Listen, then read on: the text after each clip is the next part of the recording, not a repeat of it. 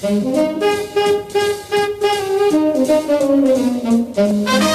you.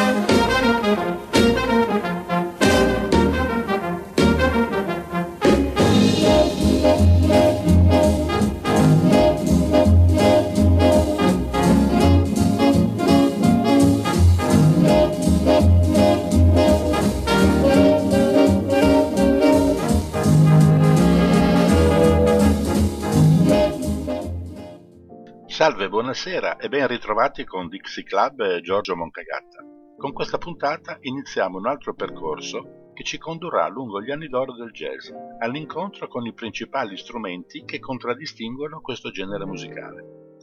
Ogni strumento sarà protagonista di una o più puntate, in modo da avere una panoramica la più ampia possibile, sperando così di soddisfare i gusti musicali dei nostri ascoltatori.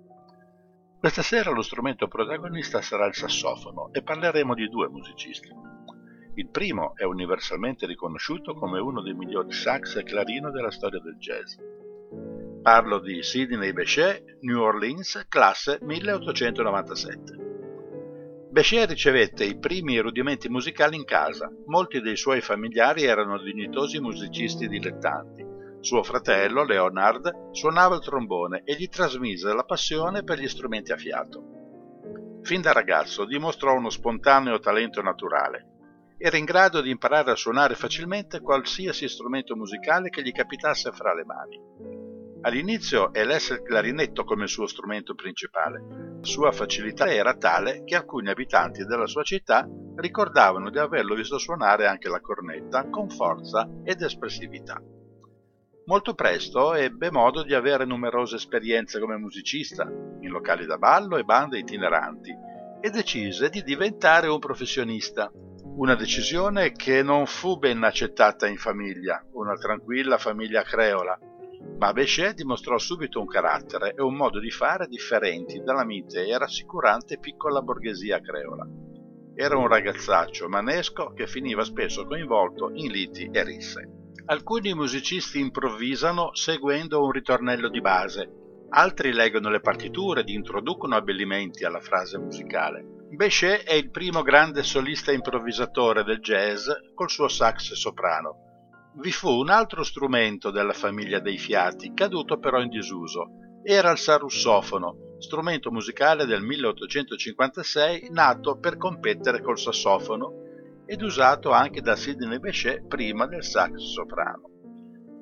Bechet lasciò la sua città natale intorno al 1914 partecipando ad un movimento di generale migrazione dei migliori musicisti di New Orleans che, spinti anche dalla chiusura del quartiere hard di Storyville, decisero di abbracciare definitivamente il professionismo in giro per gli Stati Uniti e anche altrove. Bechet non limitò le sue peregrinazioni a Chicago, ma visitò altre città statunitensi e nel 1919 partecipò addirittura ad una delle prime rappresentazioni in Europa di orchestre nere, la Will Marion Cooks Syncopated Orchestra e la Louis Mitchell Jazz Kings. Si esibirono alla Philharmonic Hall di Londra ed un suo assolo fu così apprezzato che anche Re Giorgio V volle assistere al concerto. Quello solo di Bechet era nel brano Characteristic Blues che ora sentiamo. I dreamed last night the sky was falling down. Sky was falling down. It was only a bedbug making his last go round. Gonna take that wig I bought you and let your head go bald. Mm, your head go bald. Gonna take that wig I bought you and let your head go bald. Mm, your head go bald. Cause without a wig you ain't got no hair at all. Now you your head long cause you ain't got no hair at all.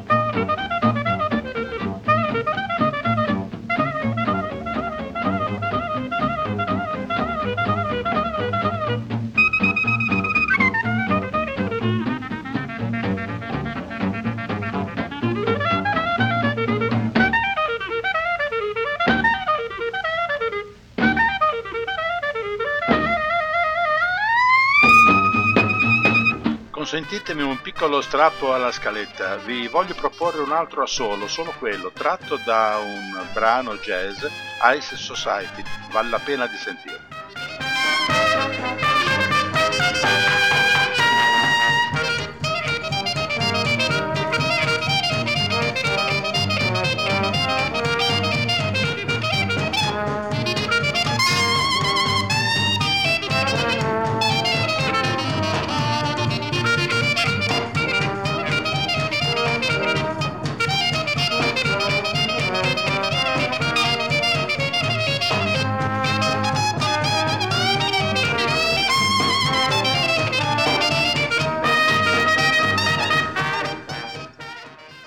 Semmai che non è un grande questo. Vabbè. Tornato negli Stati Uniti nel 23, si unì ai Blue Five di Clarence Williams. Si ricordano in particolare le prime due incisioni di quell'anno. Una è Wild Cat Blues, che ascoltiamo ora.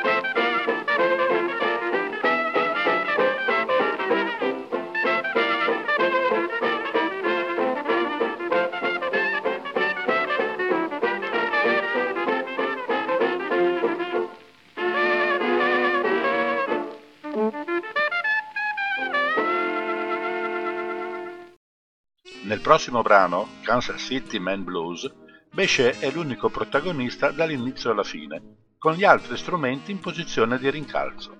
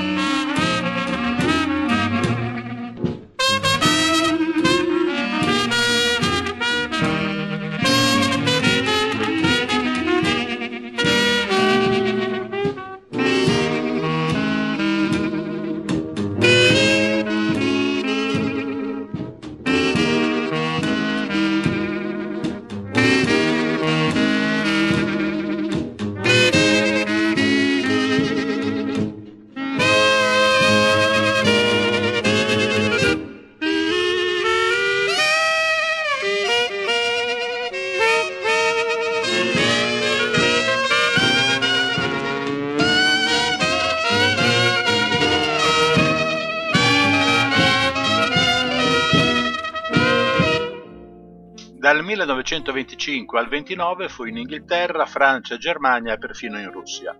Tornato in America, condivise col trombettista Tommy Ladner sia la gestione di una lavanderia che di un gruppo musicale, i New Orleans Fit Warmers. Si trattava di un sestetto completato da Teddy Nixon al trombone, anche Duncan al pianoforte, Wilson Meyers al contrabbasso e Morris Morand alla batteria. Il gruppo suonava regolarmente al Savoy Ballroom, una delle più importanti sale da ballo di New York. I Fit Warmers entrarono in sala di incisione in un'unica occasione, il 5 settembre del 1932, registrando sei pezzi per l'etichetta Victor. Sweetie Dear, I Want You Tonight, I Found a New Baby, Lay Your Racket, Shag e Maple Leaf Rag. Queste incisioni sono considerate tra i classici del jazz. Sono quasi tutti pezzi presi a tempi molto rapidi, con una grande enfatizzazione dell'improvvisazione.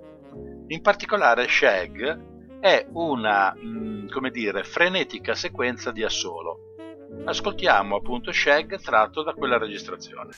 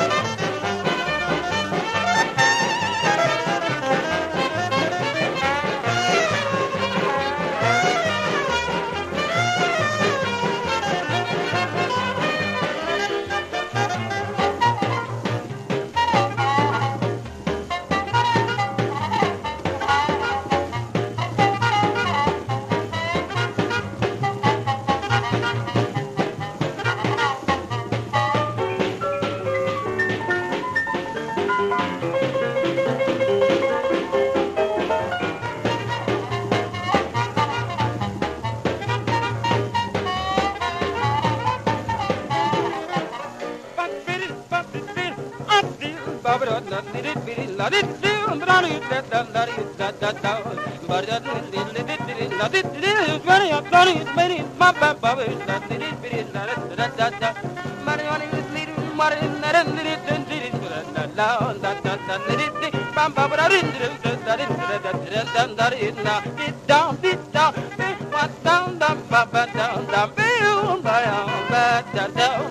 da da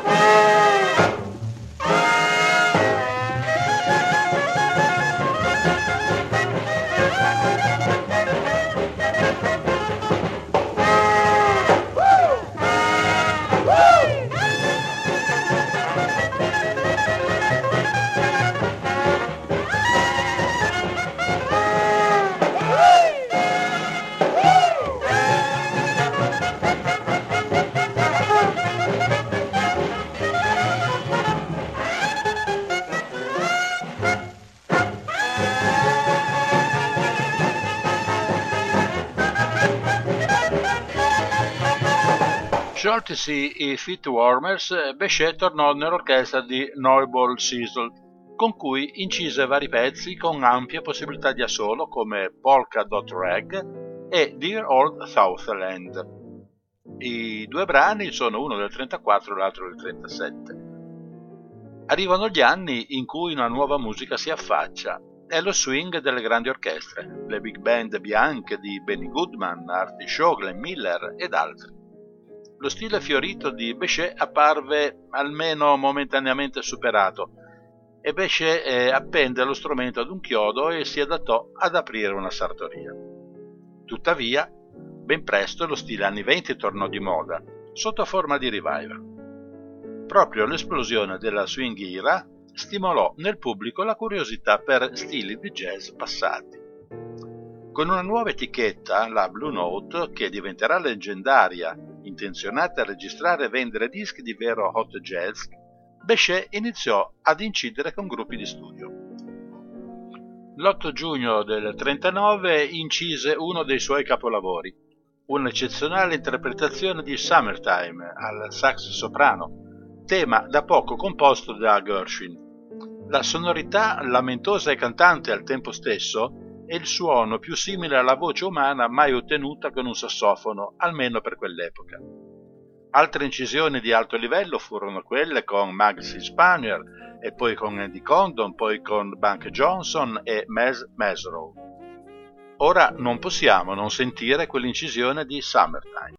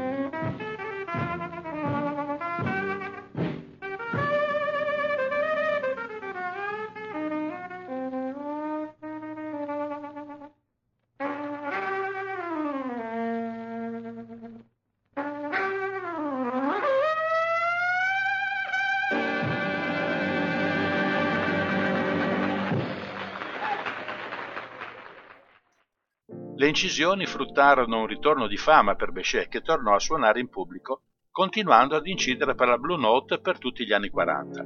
In questi gruppi di studio comparvero di volta in volta diversi musicisti come trombettisti cornettisti Wild Bill Davidson, Sidney De Paris, Max Kaminsky, Frank Newton, il clarinettista Albert Nicholas, il trombonista Vic Dickinson, il pianista Art Oates e il contrabbassista Pop Foster e il batterista Sidney Catchett.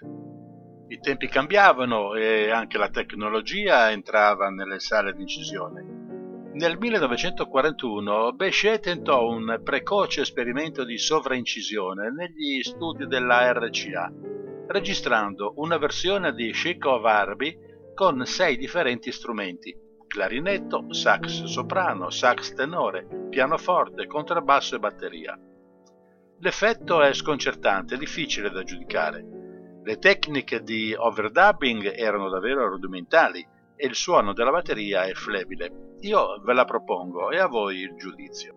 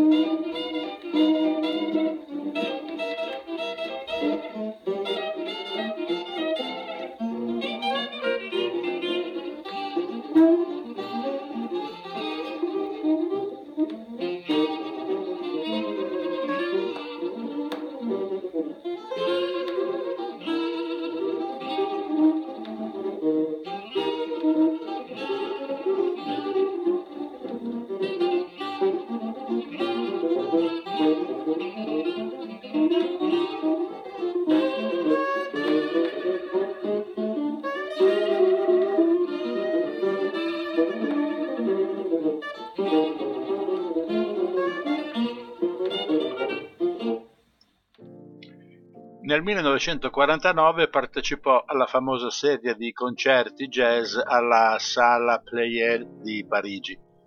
Il successo fu così notevole che Bechet decise di stabilirsi definitivamente in Francia. Nel 1951 ad Antibes si sposò e lì compose alcuni brani di gusto francese come Petite Fleur e Dans les rues d'Antibes. La forza e la singolarità della personalità musicale di Bechet sono evidenti in tutte le sue registrazioni. Gli esistenzialisti francesi arrivarono a soprannominarlo Le Dieu, il Dio. Morì nel 1959 a Garches il giorno del suo 62 compleanno.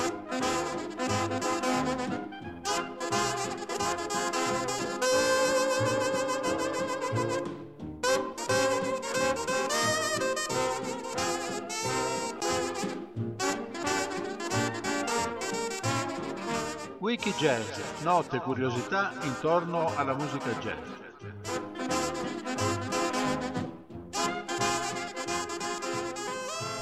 Sometimes reality is a stranger's fantasy of all. Così inizia il trailer del film di questa sera, Blow Up, capolavoro di Michelangelo Antonioni che vinse la Palma d'Oro al Festival di Cannes edizione 1967. Antonioni aveva già girato la famosa tetralogia dell'incomunicabilità, L'avventura, La notte, L'eclisse e Deserto rosso, quando decise di girare Blow Up in lingua inglese a Londra e con protagonisti stranieri. Convocò per la colonna sonora l'allora 26enne pianista e compositore jazz Herbie Hancock, che non possedeva la minima esperienza di composizione cinematografica e aveva a malapena sentito parlare del regista italiano. Hancock ricorda che in quell'incontro con Antonioni scoprì con sorpresa che era anche un grande appassionato di jazz, che era la sua musica preferita e che per questo voleva inserirla nel suo film. Gli piaceva su tutti Albert Tyler, ma non disdegnava Miles Davis, Dizzy Gillespie e si ricordava anche dei lavori che Hancock fece con Tony Williams. Molti dei musicisti citati finirono nella colonna sonora. Ed allora diamo spazio al tema iniziale del film.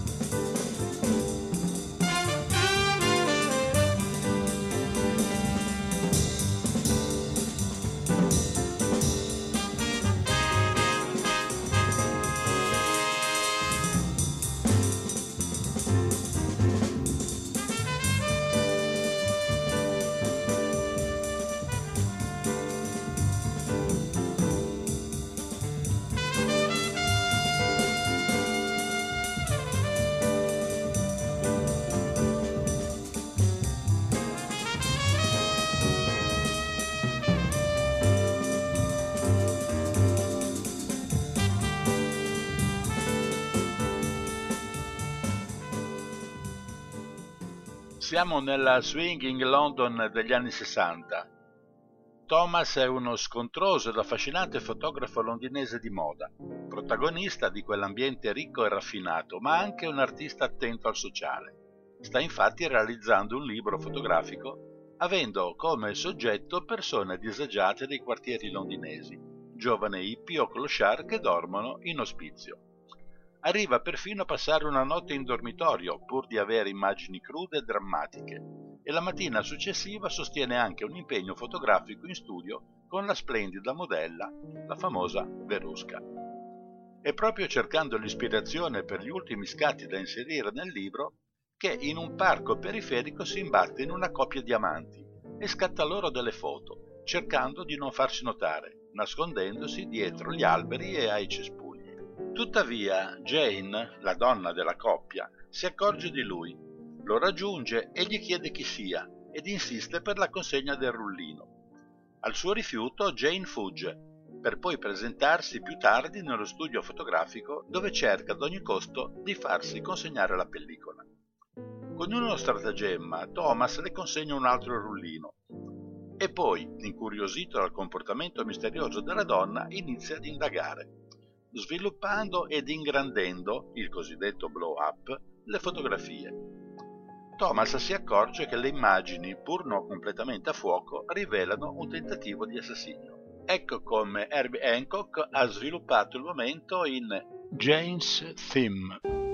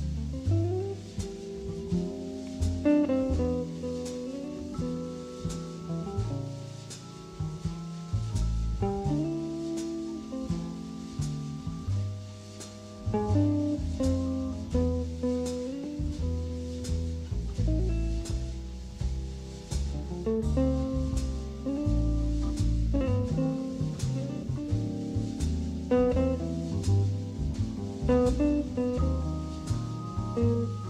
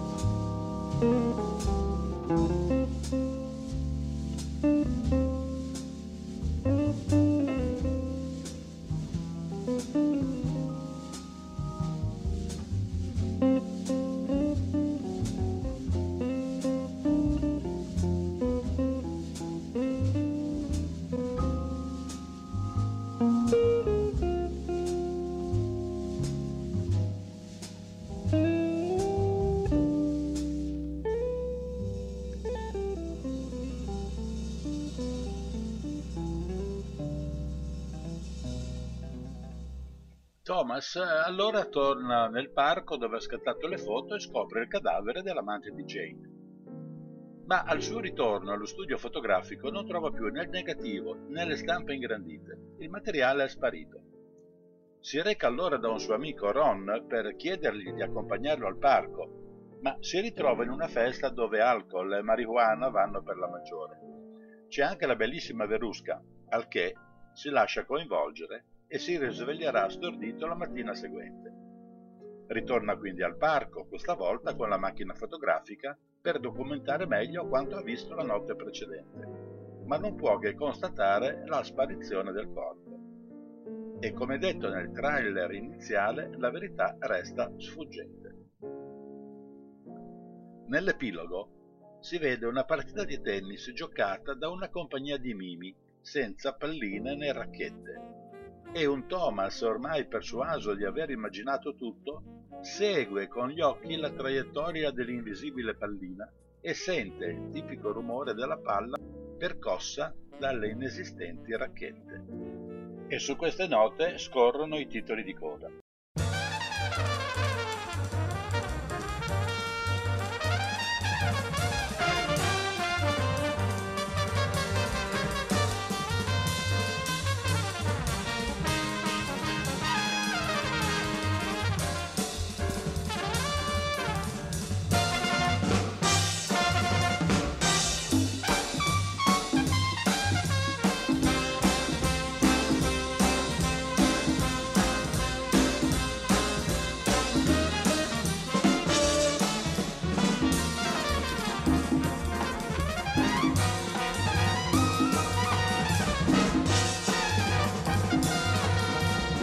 Colonna sonora ebbe una gestazione laboriosa.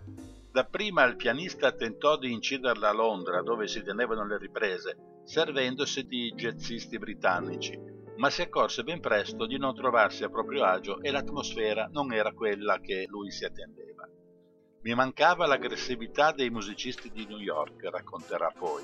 Rientrato negli Stati Uniti, reincise di nuovo il tutto nel novembre del 1966 ed è questa la musica che appare nella colonna sonora, per quanto pesantemente tagliata dallo stesso Antonini.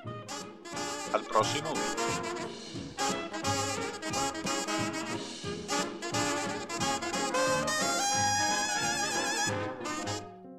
Il secondo musicista della serata è Coleman Hawkins, era un gigante del jazz, dall'aspetto incongruo. Incontrandolo per strada avreste potuto pensare che fosse un avvocato, un medico o un banchiere.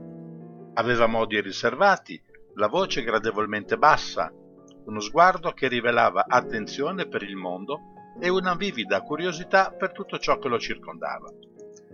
Ciò non di meno resta nella storia del jazz fra i tre o quattro musicisti più influenti d'ogni tempo. La fama di Hawkins non rimane viva solo per la sua abilità strumentale, ma anche per aver fatto entrare nell'uso abituale il sassofono tenore. Lo fece diventare la voce più popolare ed espressiva di un'orchestra. Non è stato scritto molto sugli inizi e sulla sua vita. Coleman Hawkins, che nella maturità molti chiamavano Bean, cioè fagiolo, era nato a St. Joseph, circa 50 miglia a nord di Kansas City, nel 1904 fu incoraggiato nella musica dai genitori. A sette anni studiava violoncello e per il nonno compleanno gli fu regalato il sassofono tenore che aveva richiesto. Nel 1920 il sedicenne Hawkins suonava il sassofono a Kansas City in un'orchestra che accompagnava le proiezioni cinematografiche. Suonò anche nel gruppo di Mamie Smith. Li sentiamo in questa incisione del 20 su etichetta Victrola L'Ansam Mama Blues con Mamie Smith alla voce e col complesso dei Jazz Sound.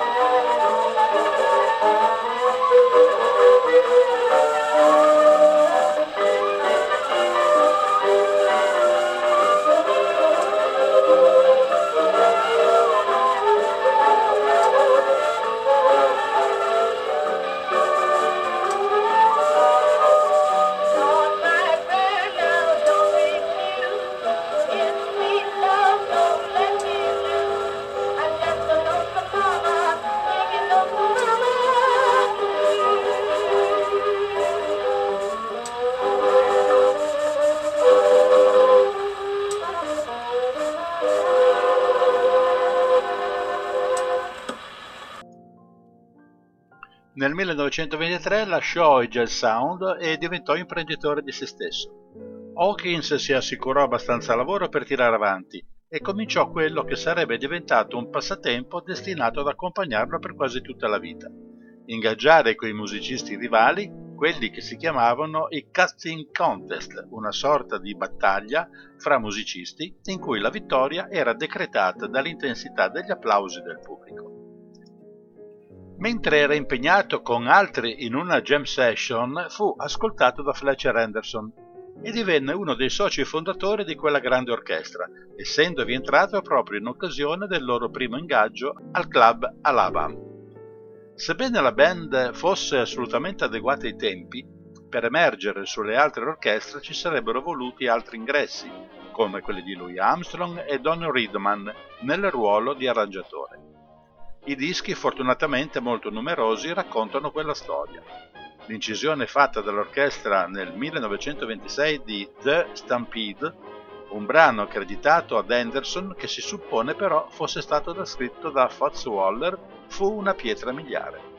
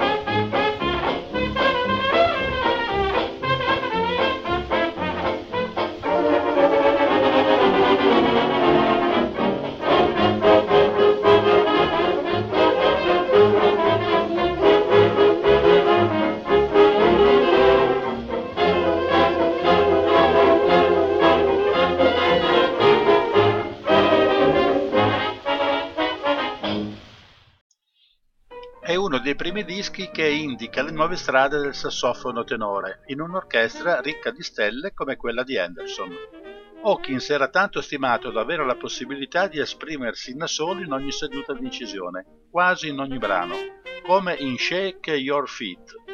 Sarebbe rimasto con Anderson più a lungo di ogni altro componente originale dell'orchestra e se ne andò solo nel 1934 quando gli fu offerto di andare in Europa.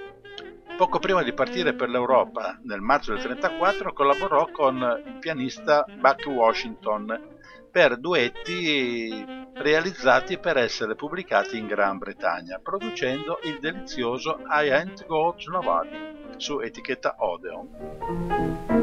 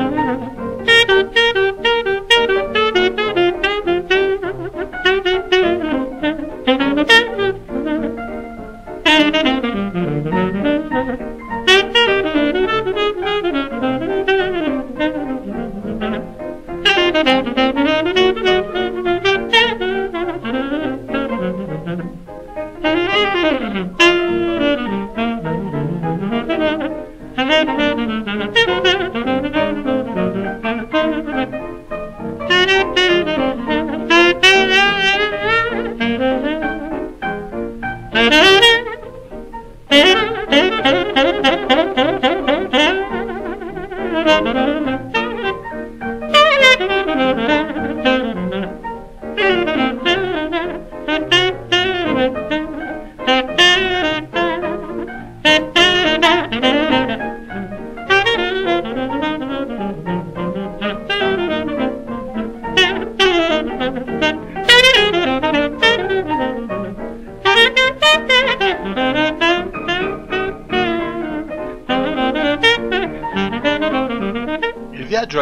Che secondo le previsioni non avrebbe dovuto comportare più di qualche settimana di assenza, si trasformò in un soggiorno di cinque anni.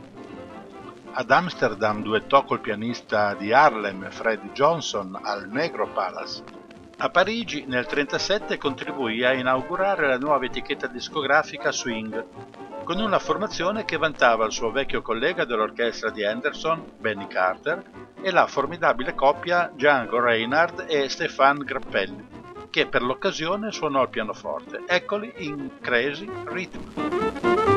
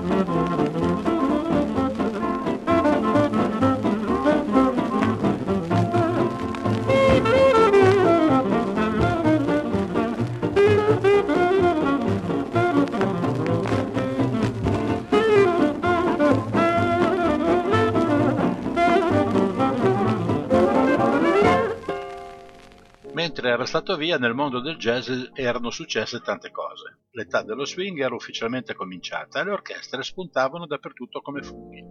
A New York il centro del jazz si era spostato da Harlem alla 52esima strada. Hawkins eh, al suo rientro si mosse in fretta per ristabilire il proprio dominio. Debuttò alla Kelly Stable un club eh, ai bordi della strada dello swing, come era chiamata allora la 52esima. L'orchestra era di nove musicisti. Non molto tempo dopo fu contattato dal dirigente della Victor che insistette per fargli incidere Body and Soul e l'11 ottobre del 39 questo fu inciso per ultimo di una serie di quattro brani e diventò una delle migliori interpretazioni in assoluto.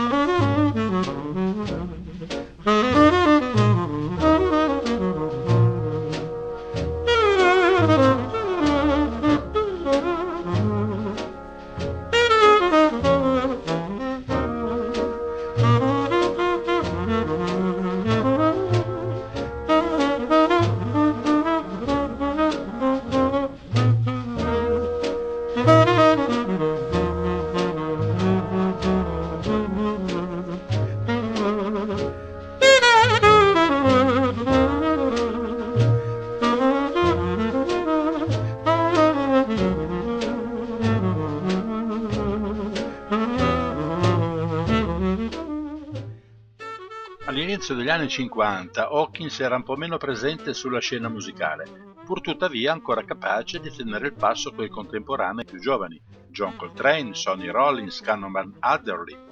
Hawkins partecipò a molti festival e diresse altre sedute di incisione finché non sembrò improvvisamente perdere vigore e gusto.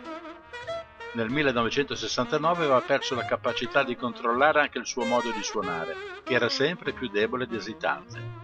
Nel maggio di quello stesso anno si eclissò da un concerto e il 19 di quel mese morì di polmonite.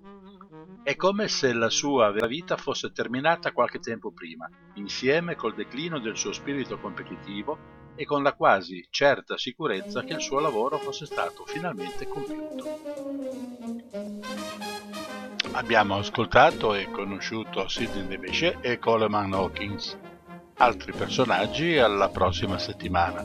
Come di consueto, good night and good luck.